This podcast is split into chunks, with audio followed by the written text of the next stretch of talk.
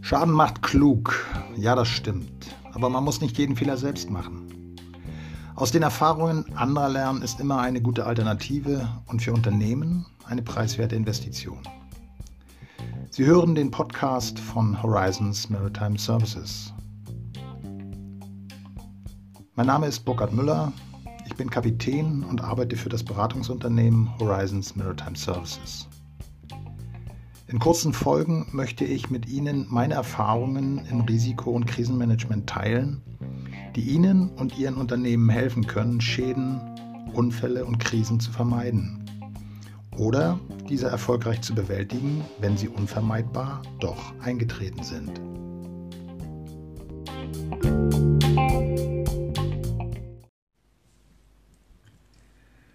Tag. Herzlich willkommen zur heutigen Folge des Podcasts Krisenmanagement, Herausforderung und Chance. In der heutigen Folge wollen wir uns insbesondere mit dem positiven Aspekt des Krisenmanagements befassen, nämlich mit der Wahrnehmung der Chance, die jede Krise auch bietet. Eine erfolgreich bewältigte Unternehmenskrise wird das Ansehen Ihres Unternehmens bei Kunden, Geschäftspartnern und in der Öffentlichkeit nicht beeinträchtigen oder schädigen, sondern mit großer Wahrscheinlichkeit sogar steigern. Wie kann man das schaffen? Welche Ziele muss mein Krisenmanagement verfolgen, dass dieser positive Effekt eintritt und wir aus der Krise eine Chance machen? Nun, der Schlüssel liegt im tiefen Verständnis des Wesens einer Unternehmenskrise und dem Verständnis dafür, dass alle Maßnahmen, egal ob in der Vorbereitung auf das Bestehen einer Krise oder im aktiven Krisenmanagement, sich an einem übergeordneten Ziel orientieren muss. Schutz des Unternehmens, Schutz meiner Marke gegen den Verlust von Reputation in einer Krisensituation, die das Potenzial hat, mein Unternehmen nachhaltig zu schädigen. Dabei ist es egal, was diese Krise ausgelöst hat. Es kann einen Unfall im Verantwortungsbereich des Unternehmens gegeben haben oder durch äußere Einflüsse, die wir dem Bereich der höheren Gewalt zuordnen, sind Menschen im Verantwortungsbereich ihres Unternehmens akut gefährdet oder schlimmstenfalls bereits zu Schaden gekommen. Wenn das Unternehmen trotz dieser Negativeinflüsse in der Lage ist, zu zeigen, dass es auch in Extremsituationen handlungsfähig bleibt, schnell reagiert und Entscheidungen trifft, die nach menschlichem Ermessen richtig sind, um Menschen zu retten, Sachwerte zu erhalten und die Umwelt zu schützen, und darüber hinaus in der Lage ist, das Ganze glaubhaft und effektiv zu kommunizieren, der wird als professionell, kompetent und vertrauenswürdig wahrgenommen. Diese positiven Eindrücke, insbesondere bei Ihren Kunden, können nachhaltig positive Wirkungen auf Ihren zukünftigen Geschäftsbetrieb haben. Als Beispiel für die mediale Wirkung außergewöhnlicher Leistungen möchte ich ein Ereignis aus der Welt des Sports heranziehen. Vielleicht erinnern Sie sich. Im Jahr 2017 war die deutsche Leichtathletin Gesa Felicitas Krause im WM-Finale des 3000 Meter Hindernislaufs eine der Favoritinnen auf einen Medaillenrang. Doch das Rennen verlief alles andere als erfolgreich für sie. Bereits in der ersten Runde wurde sie unverschuldet in eine Rempelei verwickelt und stürzte. Sie lag benommen am Boden, das Feld war enteilt, alle Medaillenträume waren geplatzt. Eigentlich hätte sie aufgeben können. Jeder hätte das verstanden. Aber sie gab nicht auf. Sie stand auf, berappelte sich, fand ihren Rhythmus und wurde nach einer begeisternden Aufholjagd noch Neunte. Mit diesem Rennen wurde sie zur Heldin des Abends, hat die Herzen von Leichtathletikfans in der ganzen Welt erobert und ihren Bekanntheitsgrad erheblich gesteigert. Als Neunte? Warum? Wie geht das? Sie hat in einer Ausnahmesituation gezeigt, dass sie die Herausforderung annimmt, mit den ihr zur Verfügung stehenden Kräften das zu diesem Zeitpunkt bestmögliche Ergebnis zu erzielen und dabei an ihre Grenzen zu gehen. Dass dieses Ergebnis am Ende nur der neunte Platz war, das ist dabei zweitrangig. Die Fähigkeit, in einer Krisensituation Außergewöhnliches zu leisten, ist dabei das ausschlaggebende Element mit nachhaltiger medialer Wirkung gewesen. Ähnlich nachhaltig positive Wirkungen lassen sich mit erfolgreichem Krisenmanagement erzielen. Nämlich wenn wir unserem Krisenmanagement sozusagen den Stempel Brand Protection als oberstes Ziel aufdrücken. Wie erreichen wir das? Welche Teilziele gilt es dabei zu verfolgen? Aus meiner Erfahrung sind das drei wesentliche Ziele, die im aktiven Krisenmanagement in allen Phasen der Krise zu verfolgen sind. Ziel 1 Lagebeherrschung mit proaktiven Entscheidungen und Handlungen. Ziel 2 Informationshoheit für die interne und externe Kommunikation schaffen und bewahren. Ziel 3 Dokumentation aller relevanten Daten in allen Phasen des Krisenmanagements. Kommen wir zum Ziel 1, Lagebeherrschung. Was bedeutet das konkret? Eine zentrale Rolle für das gesamte Krisenmanagement nimmt die Fähigkeit des verantwortlichen Krisenmanagers ein, sich schnell ein Lagebild zur Situation zu verschaffen diese Lage in der Dimension ihrer Auswirkung auf das Kerngeschäft des Unternehmens zu bewerten und dann das der Situation angemessene Krisenmanagement zu initiieren. Was heißt dabei angemessen? Es muss nicht das ganze Unternehmen aktiviert werden. Es gibt Unternehmensbereiche, die bei jeder Krisenlage zu aktivieren sind, wie Geschäftsleitung, Finanzabteilung, die IT, die Pressestelle während andere Unternehmensbereiche in Abhängigkeit von der konkreten Krisenlage möglicherweise nicht aktiviert werden müssen, weil sie nicht benötigt werden, wie zum Beispiel Materialeinkauf, Technik, Logistik, Personalabteilung oder dergleichen. Hier gilt in der Vordefinition der Szenarien so schlank wie möglich. Je weniger Personen involviert sind, desto besser kommt man zu schnellen Entscheidungen. Lagebeherrschung heißt aber auch, richtige Prioritäten zu setzen. Für das Einleiten notwendiger Sofort- und Folgemaßnahmen gilt dabei die folgende Priorisierung. Erstens Menschenrettung, Bewahrung von Sicherheit und Gesundheit betroffener Personen. Zweitens Maßnahmen zur Rettung oder Erhaltung von Sachwerten. Drittens Schutz und Erhaltung der Umwelt. Kommen wir zum Ziel 2, zum Teilziel 2, Informationshoheit. Es gilt im Krisenfall die Kontrolle über die interne und externe Kommunikation zu erlangen und durchgehend zu behalten. Im Informationsmanagement während einer Unternehmenskrise entscheidet sich sozusagen die Schlacht, wie am Ende Ihr Unternehmen in der Öffentlichkeit dasteht während der Krise wahrgenommen wurde und welche nachhaltigen medialen Effekte erzielt wurden. Überwiegen die positiven oder die negativen Eindrücke? Es ist von elementarer Wichtigkeit beim Sammeln, Bewerten und Weiterleiten von Informationen rund um das Krisengeschehen immer up-to-date zu sein, um gezielt die mediale Wahrnehmung des Krisengeschehens steuern zu können.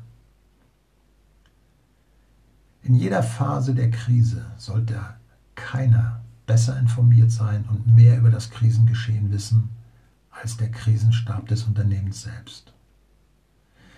Das ist das Ziel, das es zu verfolgen gilt.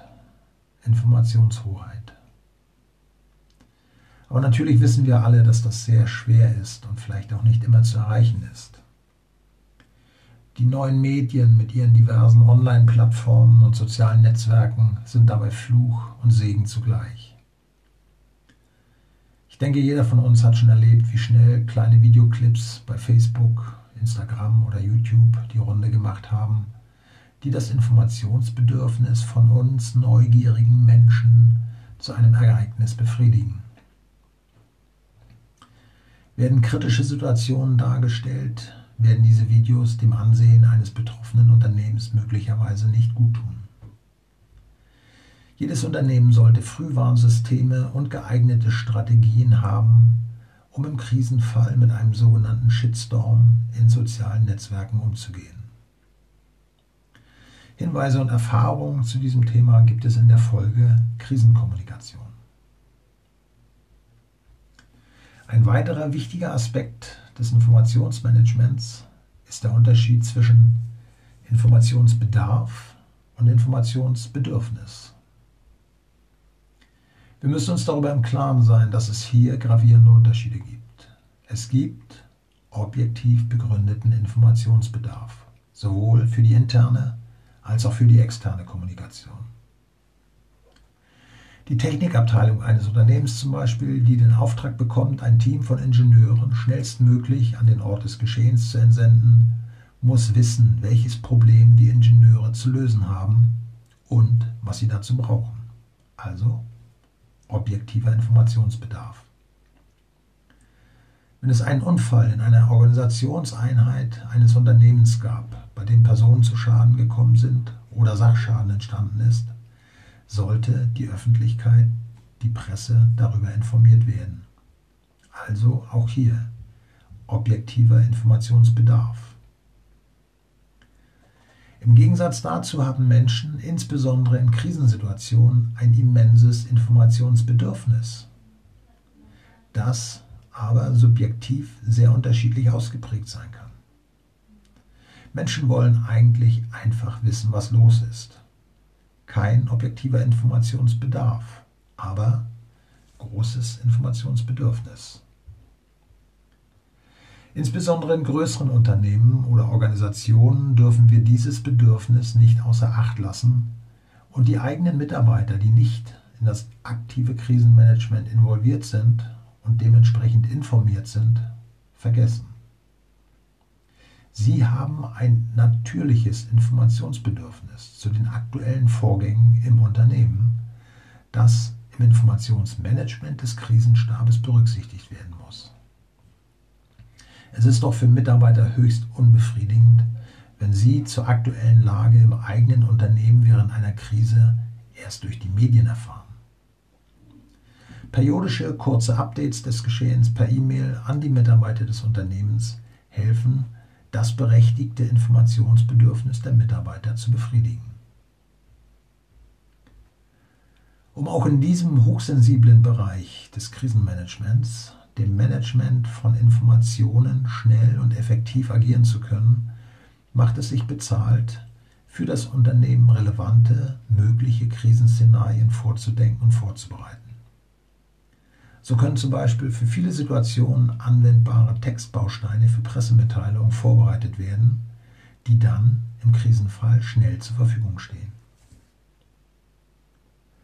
Das Ziel immer, in allen Phasen einer Krise die Informationshoheit zu bewahren, gilt natürlich ebenso für die interne Kommunikation. Hier muss der Krisenstab unter Umständen auch mit drastischen Maßnahmen sicherstellen, dass die Weisungsketten vom Krisenstab zum Ort des Krisengeschehens, zum Ort der aktiven Handlungen strikt eingehalten werden. Wir müssen dabei wissen, dass es natürlich ist, dass Menschen insbesondere in Ausnahmesituationen helfen wollen und sich mit Ideen und Vorschlägen einbringen wollen, was ja per se erst einmal positiv ist. Im Krisenmanagement geht das nicht. Hier sind die vorgegebenen Weisungs- und Meldewege strikt einzuhalten. In der Regel ist es der Leiter des Krisenstabes, der autorisiert ist, Entscheidungen zu kommunizieren und dem vor Ort verantwortlichen Mitarbeiter oder der Mitarbeiterin Weisungen zu erteilen. Aber auch andere Konstellationen sind denkbar.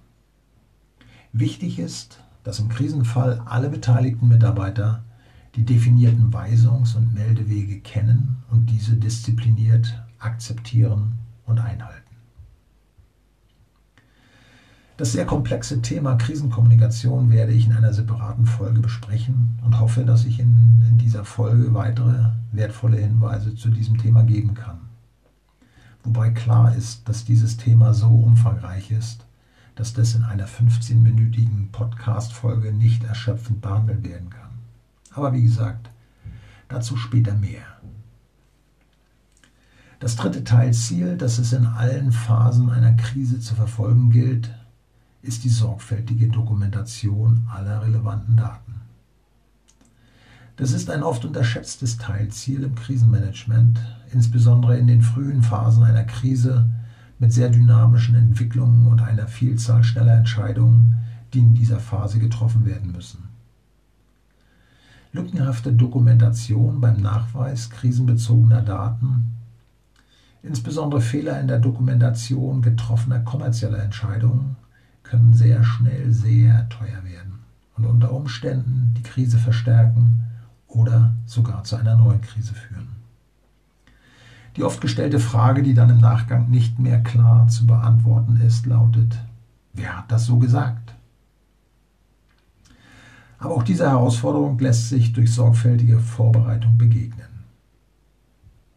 Installation entsprechender technischer Systeme im Krisenzentrum in dem Raum, in dem der Krisenstab arbeitet, regelmäßige Funktionstests dieser Systeme und Schulung der jeweiligen Mitarbeiter helfen dabei, sicherzustellen, dass alle relevanten Vorgänge aufgezeichnet werden und Daten auf geeigneten Backup-Systemen gesichert werden. Lückenlose Dokumentation im Krisenfall ist auch dann von unschätzbarem Wert, wenn es nach dem aktiven Management einer Unternehmenskrise an die Aufarbeitung des Geschehens geht, an die Analyse und die Identifikation von Verbesserungspotenzial. Sie können sicher sein, dass es immer Verbesserungspotenzial gibt, dass wir immer Learning Lessons finden. Nobody is perfect und jede Krise hat ihre besonderen Lektionen. Also, das Fazit auch aus dieser Folge bleibt. Wer Krisen mit Weitblick managen will, der muss vordenken, vorbereiten, implementieren, trainieren. Das ist der Weg. So viel für heute. Ich freue mich, dass Sie auch diese Folge angehört haben. Noch mehr freue ich mich, wenn Ihnen diese Folge hilfreiche Hinweise und Anregungen für Ihr Unternehmen gegeben hat. Am besten Sie abonnieren diesen Podcast auf einer geeigneten App, wie zum Beispiel Spotify. So stellen Sie sicher, dass Sie keine Folge verpassen. In der nächsten Woche werden wir uns mit Krisenmanagementstrukturen befassen. Welche Organisationsstrukturen gibt es? Welche Struktur passt am besten zu meinem Unternehmen? Also dann, bis zur nächsten Folge. Auf Wiederhören.